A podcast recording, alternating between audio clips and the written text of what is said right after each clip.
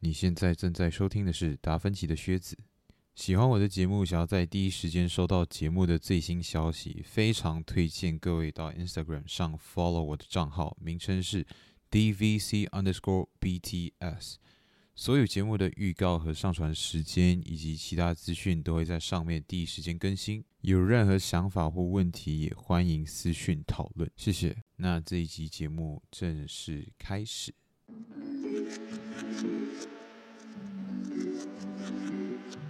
EP ，E 十六，鹤头第一集。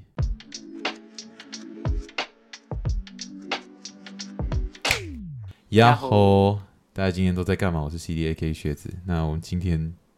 又是一个新的主题。我们今天邀请到了一个新的嘉宾，然后他是他算是我私底下的老朋友，然后他和我们很多之前上过节目的嘉宾朋友的也都是共同朋友。然后对他叫西安，欢迎西安。嗨，大家好。 OK，呀、他他本身是一个怎么讲？要怎样介绍他？嗯，我们都曾经就是在高中的时候曾经调侃过，就是米米老兵米老兵曾经调侃过他，就是 Google Google 西安这样，嗯就是他的外号这样，就是他知道很多东西。那我们就来看看，来验收一下他是不是真的知道很多。然后他本身是有在，因为我们今天要聊的主题是文明病啊和现代的习惯养成。然后他本身是有在运动的，所以我们就觉得说，就是他有一些心得可以分享。他的运动习惯保持的很好，他是我认识到里面，就是他不是那种健身狂魔，嗯对他，可是他是会在家里就是保持运动量的人，这样，对。因为而且我觉得现在应该是刚过新年不久嘛，我觉得大家可能都发胖了，这样。我觉得是一个很好的 timing，可以给大家一个意见，这样要怎么去减肥还是怎样这样。对，其实我在想，文明病就其实我们只是过节而已过节日，然后就可以比之前胖了好几公斤。你不觉得这个其实还蛮神奇的吗？就是如果你切换视角到呃，可能别的物种啊，还是怎样，就就是好像独有在我们人人类社会才会出现的一个情况，肥胖就是佳节标配，佳节标配。对呀、啊今天今天早上我们有去运动，去打球，然后然后西安就讲调侃了一句，就是我们还有另外一个朋友，然后他就那个朋友就过节的时候没有胖反而瘦，然后西安就讲 过什么节过什么节？过什么浪节费了。浪费，根本就是浪费这样。对，我就想文明病就是你会怎么理解文明病这个词汇？我吗？嗯，我觉得应该就是文明病，应该要从很远说起吧。讲很远是嗯，多远？工业革命之前吧，工业革命之前就有文明是一病，觉得个一个起点，算是一个起点吧。所以你觉得就是工业革命啊之后对啊才生活习惯才有很大的改变。对，嗯，然后呢？然后就有文明病。因为生活习惯改变才会有文明病。因为工业革命算是人类的一个文明的一个重要重要改改变吗？这样就是一个很大的要进，对对对，一然个后蛮重要的转变点。嗯，一个叫什么奇异点这样。嗯，对，确实啊，因为我觉得工业革命，我觉得比起工业革命，会被绿色革命才是更重要的、更重要的改变。就是当那我记得好像我们之前读历史的时候，好像也读过地理吧，地理吗？还是历史？反正就是有聊到、哦，我们没有读历史了，因为我们理科生。嗯，对，对，可是我我记得就是有讲到，其实之前啊人口暴涨的时候，因为我们人口是好像从上个世纪开始，从啊全世界范围只有二十亿，然后慢慢飙飙飙飙到现在是已经四倍了，现在已经八十亿了。然后那时候我们就其其实很担心人口暴涨的时候，尤其是二战过后，因为和平年代嘛，就没有战争了，没有在没没有死那么多人，嗯然后我们就一担心粮食不够用这件事情。可是后来就刚好绿色革命，然后结果粮食变得很充足，对，然后我们反而是这样讲，供过于求，供过于求啊，供过于求，但是也不很平均呢，供过于求，有些地方还是缺乏粮食吧。对啊，对啊，对啊肯定啊。所以就其实可能在某个时间点，我自己自己这边查过的资讯是，其实我们从二十世纪七十年代开始，就是其中一个文明病，就是我们讲文明病，其实还另外一个名字就是叫都市病，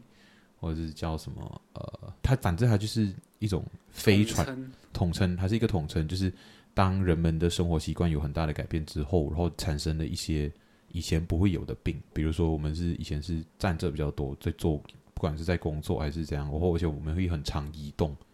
然后以前交通也没有那么方便，大部分都是步行，搭十一号班车这样，所以肥胖啊算是一个文明病，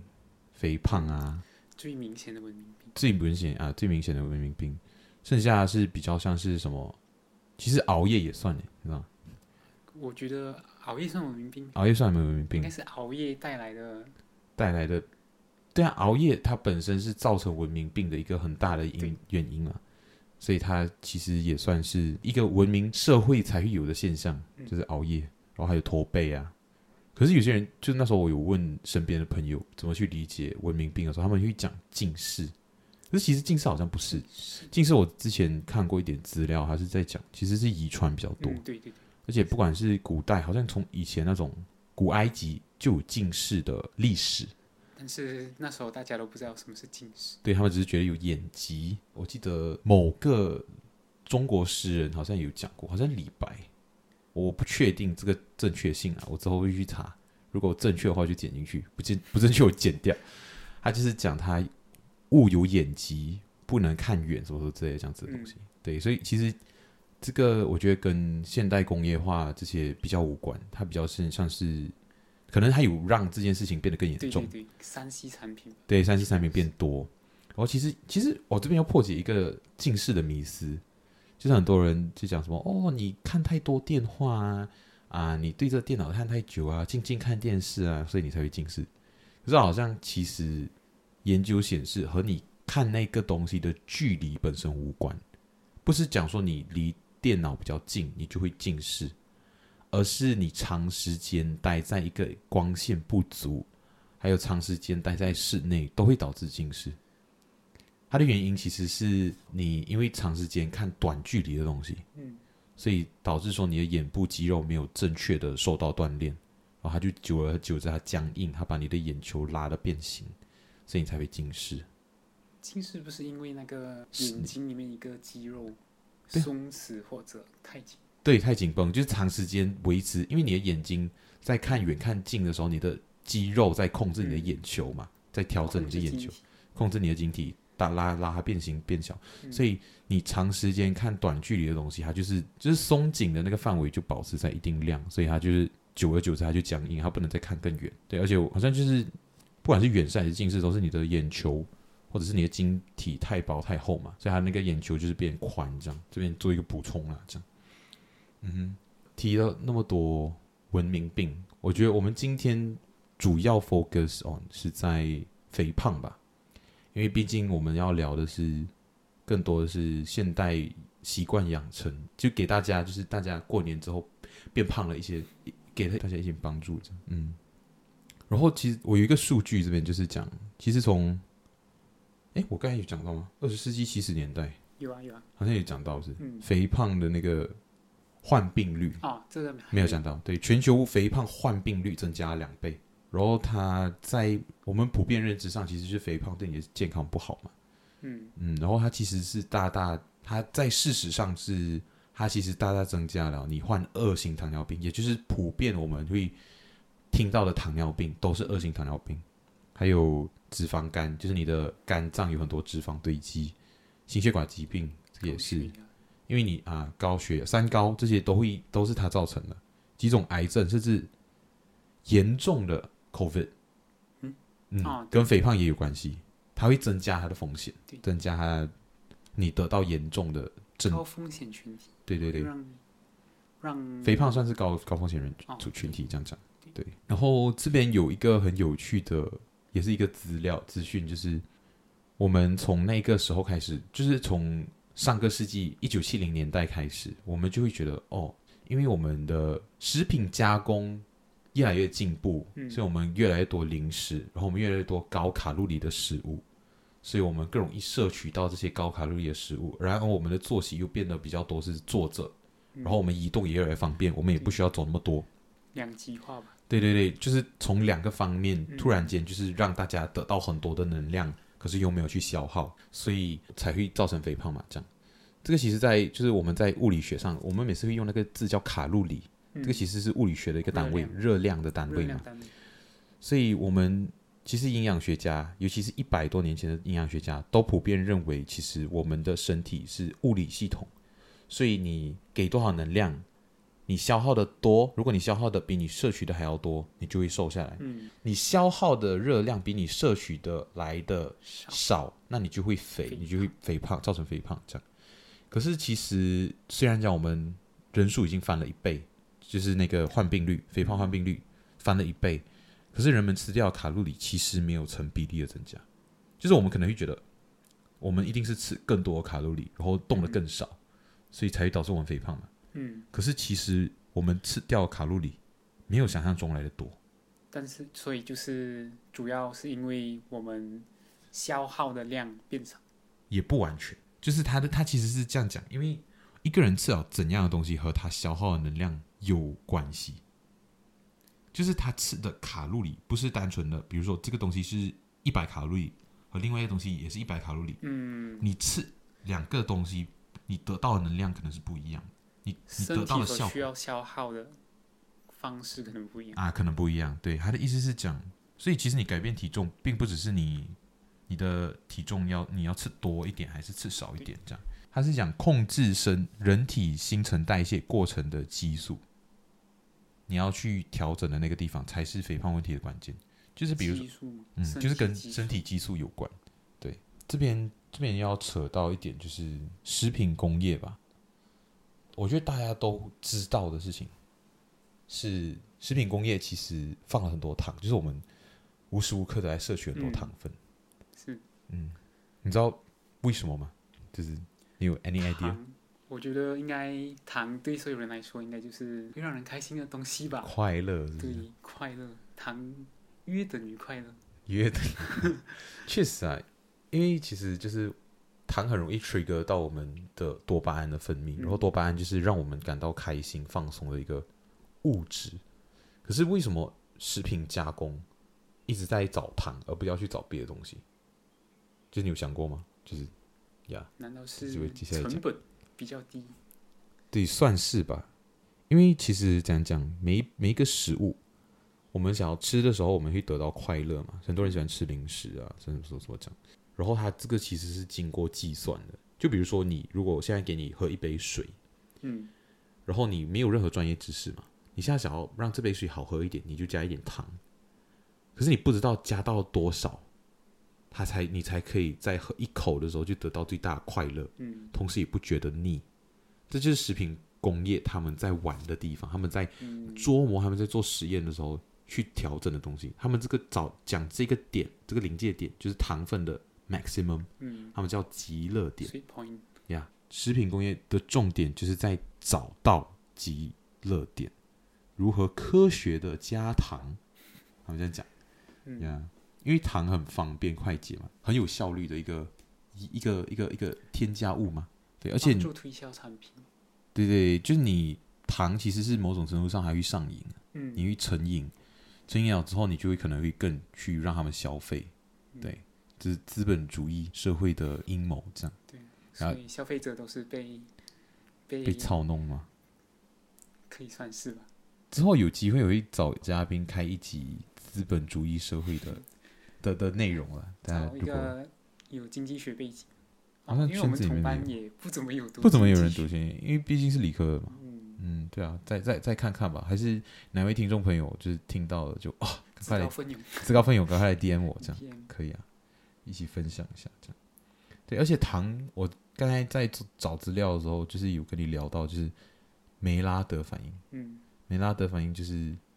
一般上是在红烧肉吗？对，还是那就是种表红烧面鱼会有一层脆脆的感觉，啊？就是不知道欸，因为你是吃素嘛，对对对，我是吃素的，所以然我后就是有时候烤肉表面上会一层微焦的地方，褐褐褐色的，对对对，金黄色，就口感会比较好，然后味道也会比较香。嗯对，因为糖其实能够帮助这帮个助反应。啊，造成这个反应的发生，它算是其中一个很主要的成分嘛。因为其实我们在摄取能量的时候，大部分都是在摄取碳水化合物和蛋白质居多嘛。然后梅拉德反应就是糖和氨基酸，也就是蛋白质里面的主要成分去反应这样。然后梅拉德反应其实还不太确定，它它其实还蛮复杂的。嗯不过它总结来讲，它其实就是氨基酸或者蛋白质和葡萄糖混合加热的时候，它会形成一种褐色的物质，然后不同的糖和不同的蛋白质又会产生不一样的物质，然后它会形成不一样的香气，然后它都是无毒的，他说可以食用，嗯，所以糖在嘖食食物上就是嗯烹饪烹饪这个行业就是非常非常的重要吧。嗯嗯哼，讲回刚才糖，嗯哼天哪，我的笔记好长。 临时 copy and pass，临时临时临时，因为我们这一集对，因为最近有点忙，所以准这备一时间集有点准备时间不不太长，但是希望大家多多包涵。 呀、因为其实糖它提供的卡路里被称为空卡路里啦。我自己我这边找到的资料它是这样写啦，空卡路里，嗯，就是我刚才讲到的那个概念，就是当你我们两个我们吃吃进去了两个不同的食物，可是它们相同等的卡路里，可是它们能够给你身体造成的影响不一样。像比如说，如果我吃了啊、卡十卡路里的蛋白质和 十卡路里的糖，的糖，它能够带给我的感觉是不一样的。比如说，如果前者一般上能够提供给我一定一定的饱腹感，可是糖不能。嗯糖它不会让我们这么容易找到，它能给你快乐。对，它能够给你快乐，而且它会让我们的身体，就是它会让人体跟大脑跟你讲，就是你要储存能量，就是你知道这个时候你要储存能量，而不知是道你现在有能量可以消耗。吃到糖，吃到糖的时候，它会这样子。嗯而且其实我们工业上其实已经不只是在用纯糖了，我们会用糖浆，人工合成的糖浆。精对，有些是现在比较出名、比较常用的甜味剂是甜味啊甜味剂吗？它就是什么甜味剂有很多，还有什么 aspart aspartame 啊什么这样，就是它是完全无糖的饮料，阿斯巴甜应该是那个很多我们在喝无糖饮料的时候，它都会添加这个东西。嗯但是这个东西在目前研究啦，是讲它过过度过度饮用，其实会造成大脑萎缩。嗯我之前查的资料了，要要再去确认一下。然后，其实现在普遍在用的是高果玉米糖浆，嗯嗯对，因为美国盛产玉米嘛，所以他们在合成这个玉米糖浆的时候，他们发现到其实比他们在用糖那个成本低很多，低一半到三分之二这样，所以其实很省成本，而且它又有一样的效果，就是让你会得到那种快乐。所以这些东西你摄取之后，都会导致你的血糖上升，还有你的胰岛素上升嘛？因为你胰岛素上升，就是为了让你的血糖降下来。可是胰岛素的上升会阻断另一种激素的产生，就是脂肪所分泌的一种叫瘦素的东西。你脂肪你摄取的时候，它会分泌这个东西叫瘦素，嗯它会让你的大脑感觉到有脂肪进来了，进到你的身体。嗯哼。所以如果你没有 sense 到这个的时候，你就以为你的身体你没有脂肪，或者是说没有摄取到脂肪，那它就会逼迫你囤积脂肪，你就会让你吃过的糖，它就会慢慢慢慢合成转换变成成脂肪，脂肪储存，这样子就是告诉大脑这个人还需要更多的脂肪，所以你就是因为你吃糖，你就会 trigger 到胰岛素产生嘛，哦，然后胰岛素产生之后，它会抑抑制这个脂肪所产生的瘦素，让你的身体不知道你的身体有摄取到脂肪啊，然后你就会囤积更多脂肪。所以糖大概就是堆积脂肪的罪魁祸首。对对对，这边他讲了一个有一个 theory 是讲，因为我们他们有研究啦，研究红毛猩猩啊，就是我们这边奥朗乌丹，嗯他们每次吃果实嘛，然后果实里面最主要的成分就是糖，果糖，果糖或者葡萄糖都，嗯而且可是因为你每年你的果实成熟可能就只有一到两个月。嗯，所以他们在吃水果的时候，身体就会打开这个快车道，让糖分迅速的进入到你的身体，然后囤积，就会有很多糖在你的嗯身体，然后变成脂肪，这样你就可以度过那些没有果实的时候。所以它会优先让糖糖分分转化成脂肪对，所以我们也是灵长类，啊，对对对，所以就有可能有类似的机制，它是用这种推断方式了，所以我们也吃到糖的时候也会有一样的效果，这样。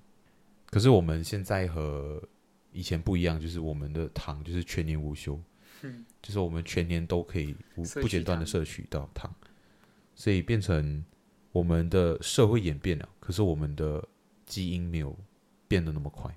嗯，对啊，因为我们现在也几乎不能完全不摄取糖，很难避免。嗯、很难避免到，因为我们的饮食业就是餐饮业就是这么的怎么说，就是这么的进步进步嘛。嗯嗯 in a sarcastic Yeah. way 嗯，Yeah，我这边的糖还有肥胖的分享大概就到这里嗯，呀。接下来到我们西安的主场啊，就是既然我们都没有办法去避免摄取到糖分，那你觉得有什么很有效的方式去控制体重吗？还是这样？控制体重啊，其实我也没有刻意去控制体重，因为你到一个阶段，可能体重只是一个数字对，不懂啊，我也我也很少去称我自己的体重嗯，可是那那为什么你会保持运动习惯哦。我的运动习惯是怎么来的？啊？就是在 MCO 一段那那段时间，然后就有跟一个朋友在聊天，然后就说就互相挑战，要培养起这个运动习惯。是吗？然后嗯刚刚好在培养这个运动习惯的时候，又受了一个伤，就是 ACL 那时候断掉嘛，哦，受了一个伤哦，所以其实就认识是对，培养这个运动习惯嗯，过后才受伤，然后会有受伤过后我又更更积极的去运对动，更积极的去运动，因为你怕你的肌肉萎缩吗？还对是这样？啊，对，就是要把肌肉，因为受伤过后，我左脚肌肉是正常，但是右脚肌肉有萎缩，到对因现为在你还是是比较小。哦，因为你是右脚受伤的，嗯，右膝盖。然后对，那时候他在我家打球，我就对，就被我打断了他的脚， 就断了一根，断了一根。嗯然后就变成切入点不一样了。一开始是挑战，但是后面主要是有一个目的啦，就是要呃保维持肌肉哼，保持肌肉，跟增加肌肉吧，嗯，就是增加受伤那只脚的肌肉。让他让你有更多的肌肉，没有那么容易再受伤，嗯，能够有用意肌识的控制你的肌肉，比较容易，用肌肉去支撑你的重量，嗯，而不是让关节。嗯，一关节是当你的肌肉没有办法负担的时候，它才会负负载到你的重量，这样。嗯，但是有时候滑倒什么还是控制不了，这个就 这个就嗯听天由命呀，听天由命。呀。然后你每次是怎样运动？我运动嘛，主要就是跑步、跳绳，然后游泳，有一段时间蛮常游，但是游泳就是会比较困难一点，就是需要出家门吧，就多了一个步骤，就嗯嗯嗯变成有时候会比较麻烦，所以要培养游泳的习惯就没有这么容易，嗯，相对其他来说，其他是比如说什么？像跑步啊、跳绳，你只需要像跳绳，你只需要一个绳子，然后一个，而且空所需要空间也很小。嗯你就一个绳子换一个运动装，然后穿一个运动鞋，哼，嗯就可以开始运动了。嗯，然后跑步就也是一样嘛，就运动鞋、运动装，然后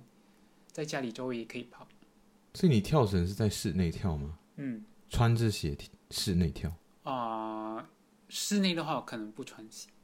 就赤脚跳，所以你会在室外跳绳穿着鞋？也不算室外吧，可能就车房。车房的话就会跳，呃，就会穿鞋，哦，为什么你会要在车房跳？是有什么特别的原因？不知道有时候可能早上会比较凉一点，相对室内，哦，OK，呼吸新鲜空气啊。哦，可是就是你不觉得怎样讲？我觉得其实听众朋友们可能也可能跟我一样，就是很想要做某个运动，可是就一直没有办法去开始。啊 Like why？就是你怎么可以这么理所当然的就我觉得做可到能就是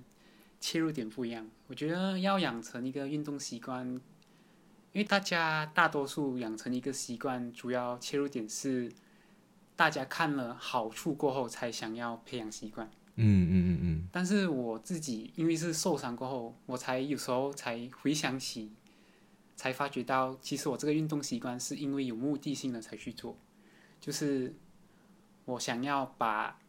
我受伤那只脚的肌肉锻炼回增肌嘛，啊，嗯哼对，锻炼回来。所以当你有目的性的时候，你比较能更好的去更好的去执行。啊，对，执行这个可是我觉得大家都有一个目的吧，就是可能，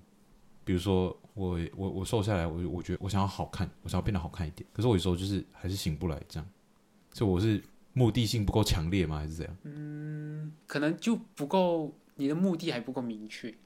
哦，因为你想要变美，不是变美，变是帅，好看，变好看，嗯，就瘦瘦就可以变好看嘛。我其实也不不一定。对我觉得可能就目的性不够明确，你要有一个很明确的目的性，然后再去执行。执行方面也不能说，就拿跑步来说，嗯，你不可能平时不运动，然后你想要培养一个跑步的习惯，嗯你一开始就呃马上去跑个三 km，我觉得就没有这么实际，你就一开始就觉得哇跑步好困难，就嗯已经有打消的念头，嗯我觉得这个习惯就没有这么容易培养起来，所以可能一开始你从慢走吧，可以慢慢走开始，可能走个十五分钟，然后下一次二十分钟，然后再下一次可能就跑五分钟，走十五分钟，循序渐进。一开始可能就走吧，就用走的，真的用走的。对，用走的。哦但是呃我觉得更好的话，应该就是去一个公园，让你一个很明确你在公园要干嘛。嗯，因为有时候你走在住家外面的话，你可能就毫无目的，你就在走，你就感觉自己在干嘛这样。就你会怀疑自己真的有在运动对吗，对对，所以你可能就去一个明确的场所，像公园啊，还是呃，还有哪里可以跑？运动场啊、运动场。但是我们这里运动场不多，或所者以健身房，啊，健身房或公园吧，主要是嗯，就一个明确的场所，然后开始一小步一小步开始，嗯，一步一步来。对，不能直不接就想说，除非你本身就有一个运动的底子，可能你就可以从比较高的那对个看你要体求能嘛，还是要因人看而因人异而异。嗯，你是跑步有是在用什么那个程序吗？你不是有在用哦，对我有在用 Nike 嗯 Nike Run，哦叶配吗？没有啦，哦我没有没那有么没有那么没有业好配啦，没有那么就是这么有名。 就我在一边等哦，就那一刻嗯到底要不要来？应该等不到。对啊，买到 Ben 好像也是用用啊，同一个对程序，他好像是他那时候有推荐给我，可是我没有没用。我之前是因为我自己是在用 Asics 的 Run Keeper，、嗯，因为 Nike Run 它呃程序里面本身就有一个像 podcast 这样的东西。哦、啊，对，对，它本身，因为它也会像它可以根据不一样的目标来选择你当时跑的，它可以是按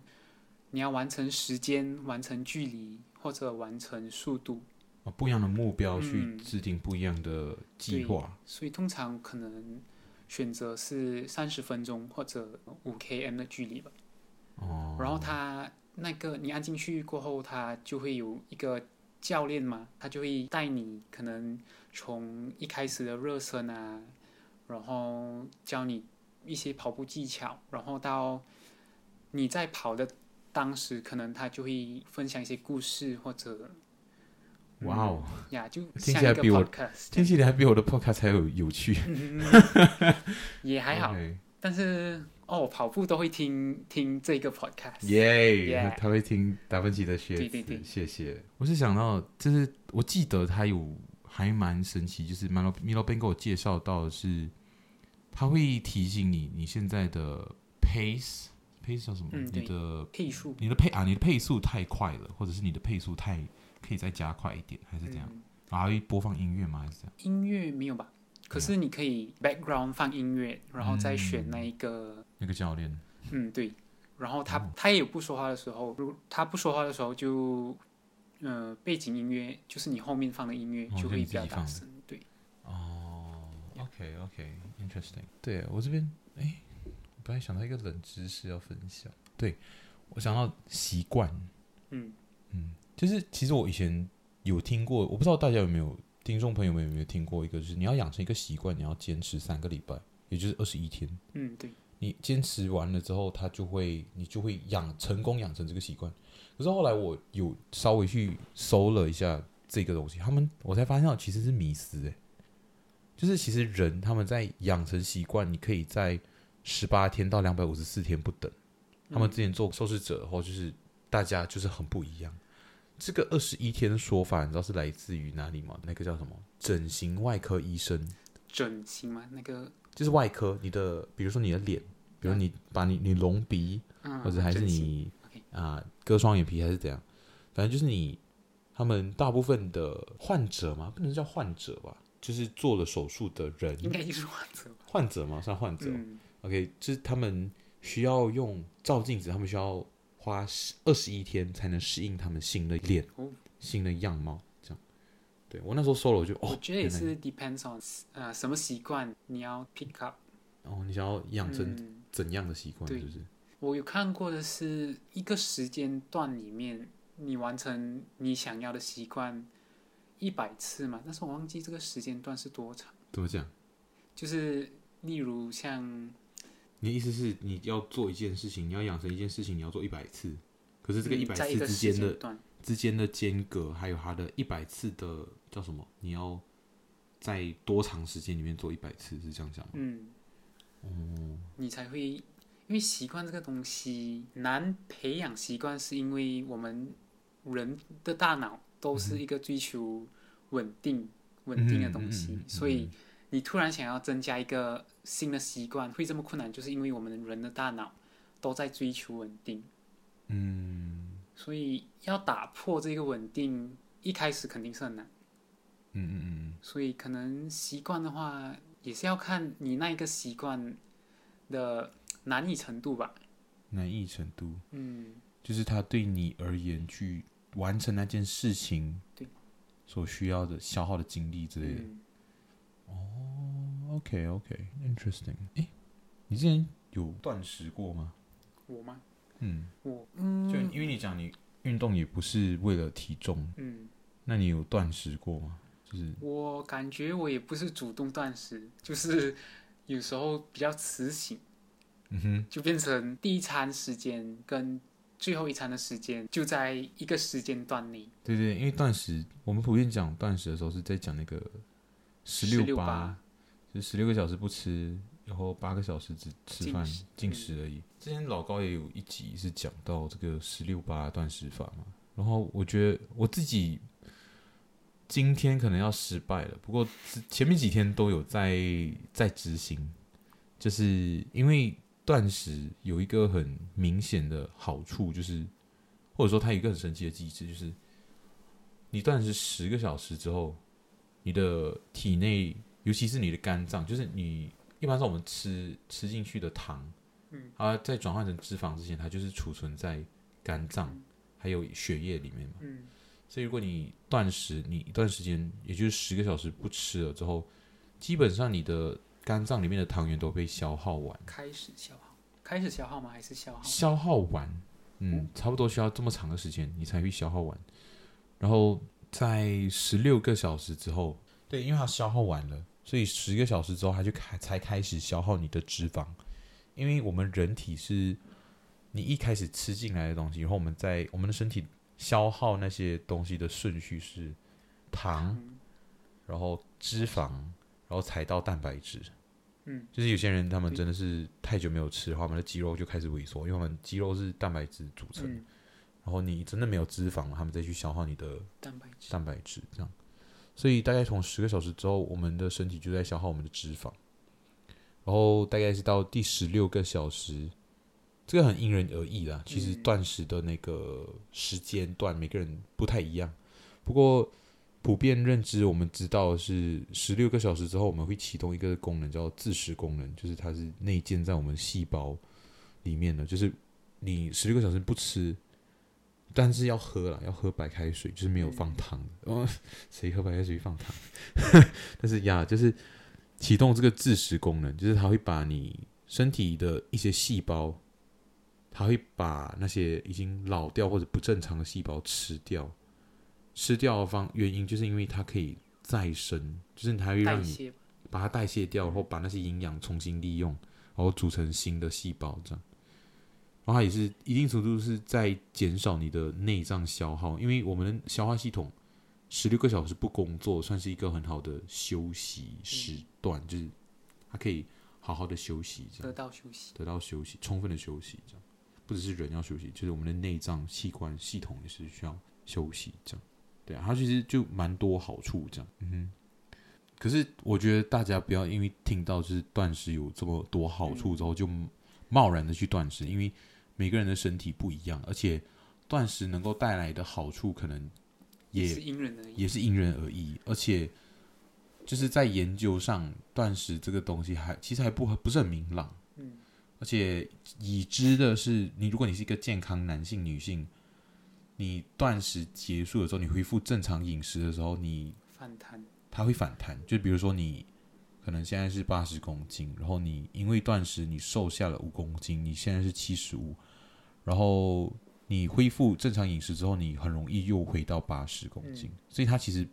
没有那么的，它不是一个很理想的减肥法，嗯但是它是一个保健法。嗯，对，因为启启动自食功能这件事情对我们身体就是有很很大的好处，这样。除非你是追求短期内想要瘦下来，然后就是可能你要拍照，这样，就是嗯过你要拍照，但是我觉得实施断食前，最好嗯还是自己也要研究一下，然后再按自己的身体情况。对对对，不然很其实很容易报复性嗯对饮食嘛，报复性进食，嗯就，可能你会哦天哪，我真是疯太饿太多，然后我就在那八个小时里面疯狂的吃，嗯可是这样其实这样不会违背断食法能够启动那个自食功能，它不会不会影响到那边，可是。你可能会因为这样嗯摄取子的热量，摄取热量更多，然后可能对你的身体而言，总的而言，其实可能或者说对你的体重不会有非常正面的影响。嗯这样，对啊，嗯对我一个，我觉得我能够很好完成十六八断食，有一点是因为我每次吃完晚餐过后，哼嗯刷牙过后我就不再进食，嗯哼，哦，因为有时候可能吃完晚餐刷牙过后，可能八九点在看电视什么，有时候就想吃东西。以前啦，就嗯小学、中学的时候，但是我觉得可能也是因为懒惰的关系，就刷牙过后，我就决定，我也忘记是哪一天开始，我就决定刷牙过后我就不再进食，因为好麻烦哦，还要再刷多一次牙。是所以我觉得嗯刚刚好啊，一石二鸟，又不用再刷牙，也刚刚好。不用摄取多余的热量。对，嗯，这边你又让我想到一个冷知识，算是一个冷知识吗？不懂了。其实我们很多时候，你觉得你想要吃某个东西，嗯比如说我我你现在突然间就是很想要吃巧克力，还是这样？很多时候其实不是你真的想要吃巧克力，就是它有两两种情况了。我现在在讲的是，比如说你现在突然间很想要，吃某个东西，比如说嗯巧克力好了，可能不是你自己想要吃，而是你大肠里面的某个细菌，它分泌了一种很愉快的物质，啊而且是因为它它在消化巧克力的时候，它会分泌的一种让你感到愉快的物质，所以你才会想要想要吃巧克力。但是呃你其实不需要。对对对对，一其中一点是你不需嗯要，其实需要的是你大肠里面的那个细菌。嗯然后他因为用这种方式来让你想要去吃巧克力。还有另一种情况，就是我觉得过年的时候比较容易出现的，就是我们过年就桌子上都会摆很多年货，嗯，然后你就看到了某个东西，比如说龟摸摸，对，说黄梨酥、凤梨酥啦，就是另外一个名字，我们就叫黄梨酥。然后还是其其他的年饼，你看到它的时候，你会想要吃它，但其实你本身其实没有喜欢吃那个东西，或者说你本身其实身体没有想要吃那个东西。我们有时候会想要吃某个东西，是因为我们看到了它，嗯，而不是我们诱惑，想要吃它。对对对，因为所以其实如果你想要去改善饮食，一个很好的方法就是如果你是一个很爱吃零食的人，你就不要在你常常出没的地方放很多零食。对，我觉得我这点也是有一个地方是，因为我是一个很喜欢吃零食的人。嗯然后哦，对，有我有想过减肥，我有一段时间是蛮有胖的。哼，OK，对你，确定二吗？零二零二零年嗯哼，新年过后，嗯那时候我七十五，哼，七十五嗯， ，OK，他现在是六十几，我现在六十七、六十八。哇哦，OK，然后那时候我觉得不行，吃太多零食，嗯，然后我就觉得家里零食太多，根本就无法抵抗那诱惑，哦所以我每次去超市的时候就会告诉自己， 不可以买，对，只要我从根源解决，对，嗯就不买。你回到家的时候，你就少了这个诱惑，你就很大程度上避免自己去对摄取这些热量。对啊，就是其实有一个更好的方式，就是不只是不买零食，你不买零食之后，你让你的生活环境少了这个诱嗯惑之后，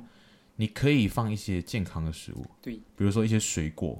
我觉得坚果类蛮推荐大家。对，坚果类，坚果类其实也是刚好，就是它不会打断，就是如果你在断食的时候，嗯，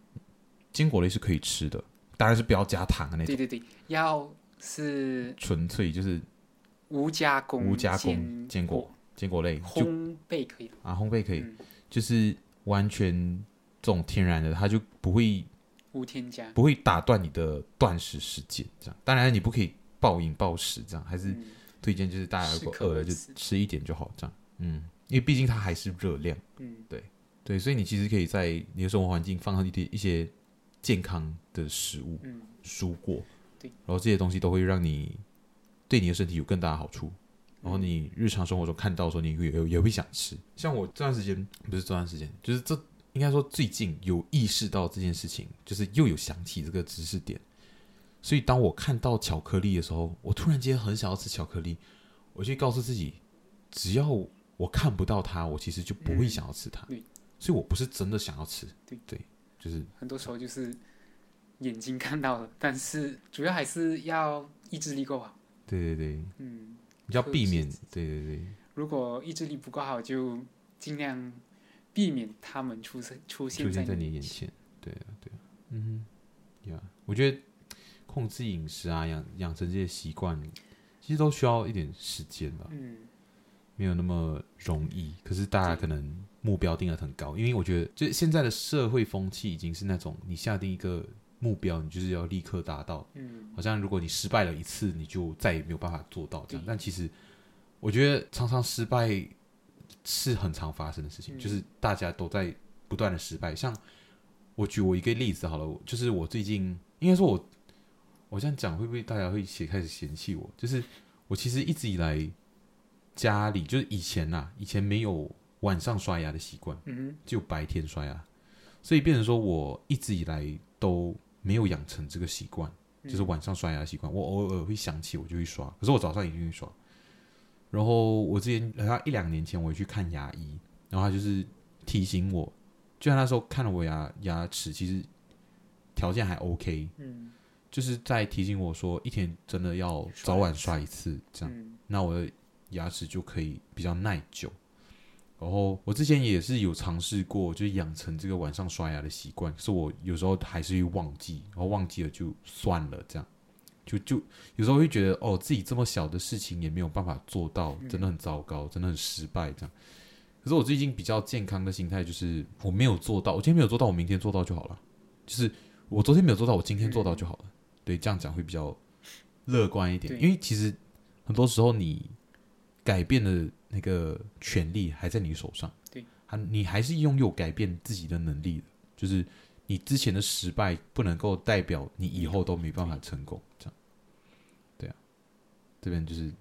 就是跟大家一起努力，这样，嗯我我共我昨天知对共勉之，因为我前天大前天晚上都有刷牙，可是我昨天晚上忘了，所以嗯我今天我希望自己记得啦。但是我我觉得大家不要过度自责，这是一个很但重是要的事情。你晚上就睡觉前那一个冲凉，你都不会一起刷牙。对我，因为我一般上我可能哦，因为我牙刷我放在房间，嗯，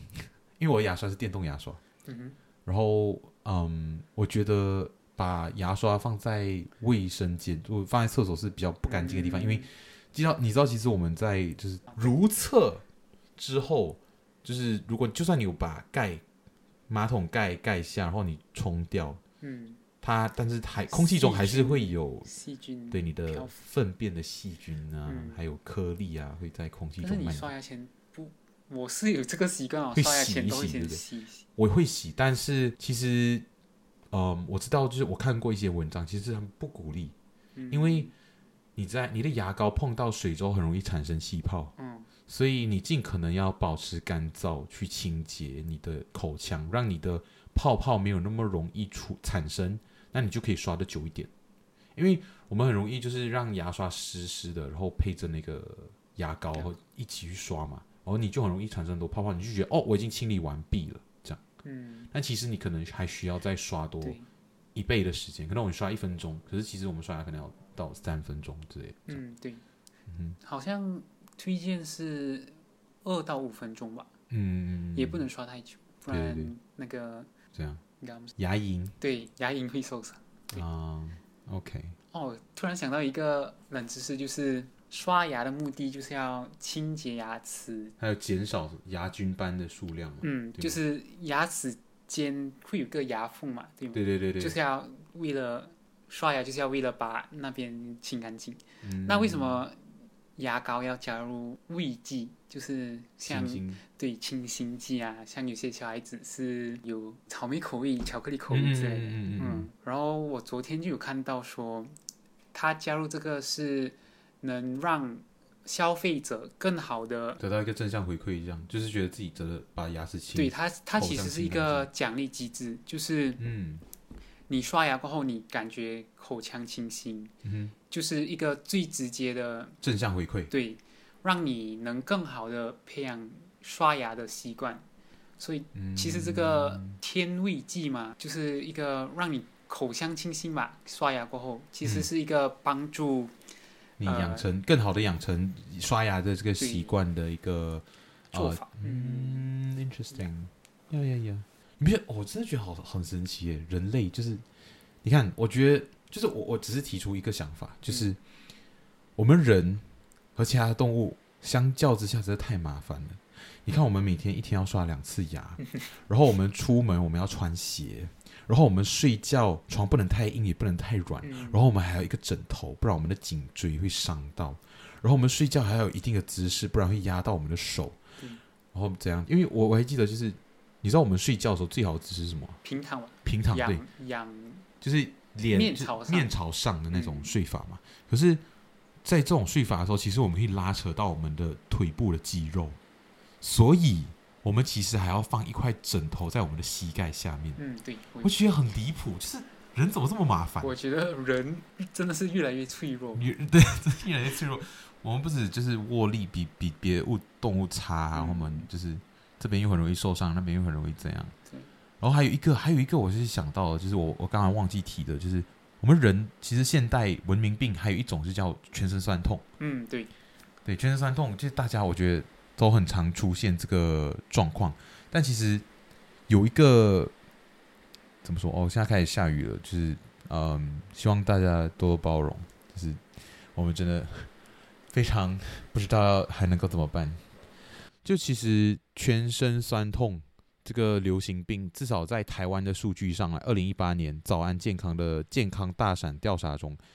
居冠的文明病就是全身酸痛，有三十二 percent。嗯，然后全身酸痛一个很好的缓解方式，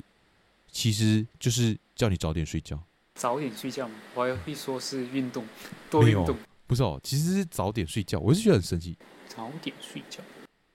早点睡觉，呃，Q 我们的那个 My l o b a Melo Bank 和 Desi Bank 的频道，这样，就是因为他是说中医上来，他说十八岁到五十四岁的青壮年人、成年人当中，有七成都会有这种问题。然后嗯，因为我们长期使用电脑嘛，久坐，嗯，坐式生活，他们有一个词汇，造成我们的肩颈酸痛啊，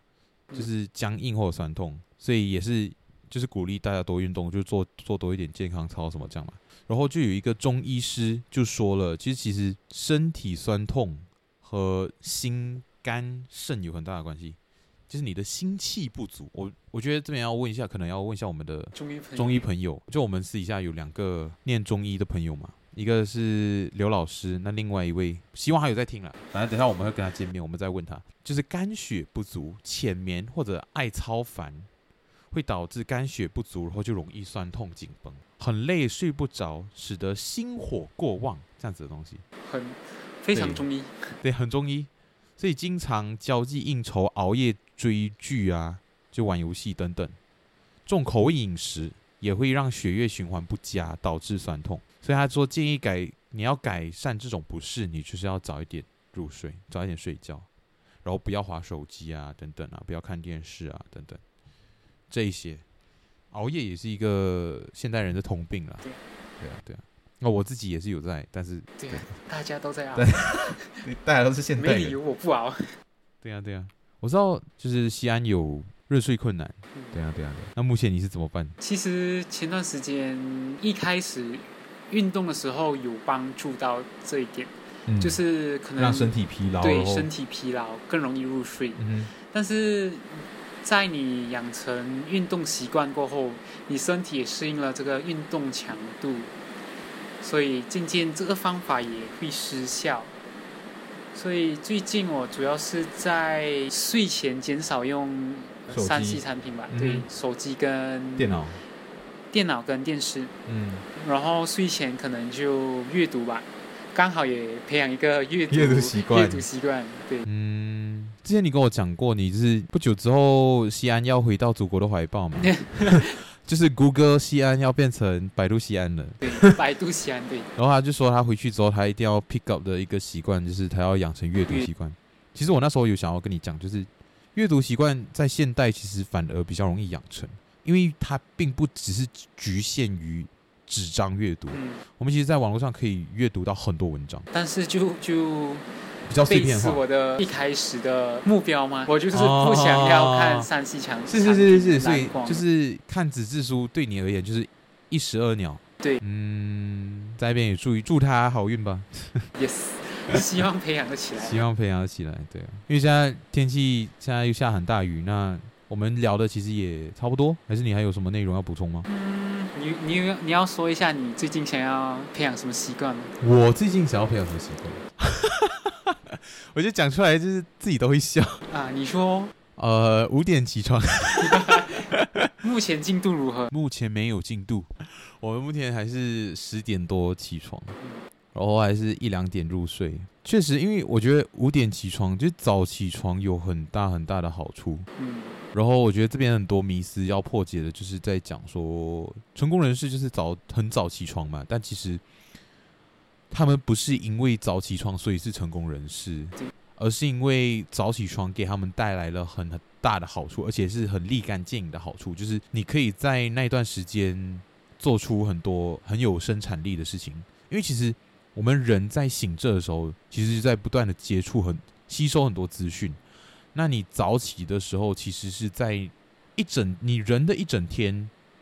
状态最好的时候，其实是你刚睡醒的时候。你睡觉的时候，把你大脑中的一些清空嘛。啊清空，把一些废物啊一些东西排掉，嗯所以会导致说你那时候的状态其实是最好的。你一早醒来的时候，不管是思考的灵敏度啊，还是等等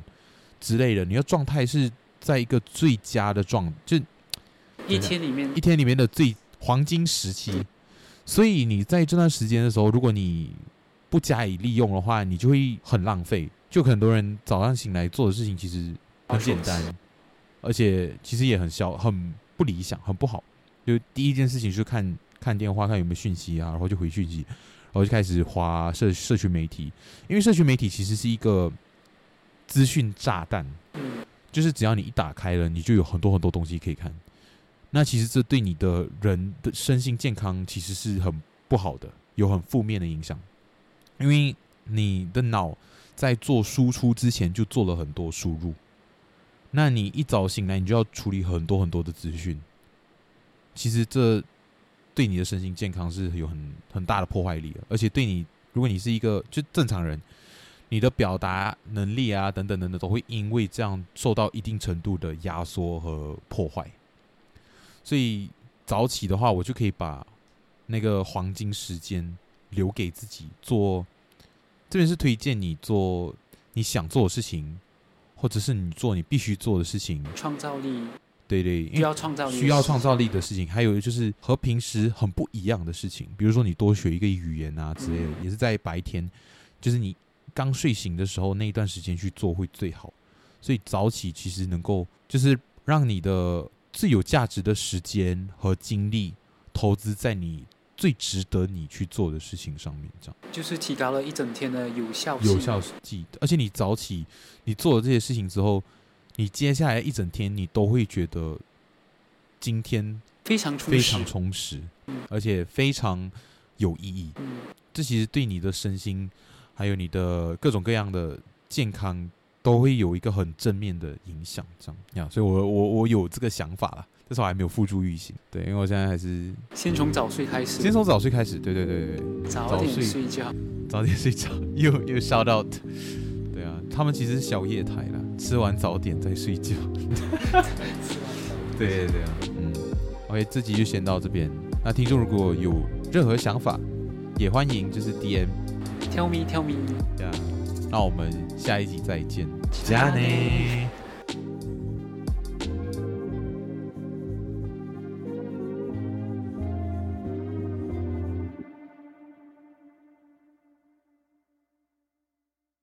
どう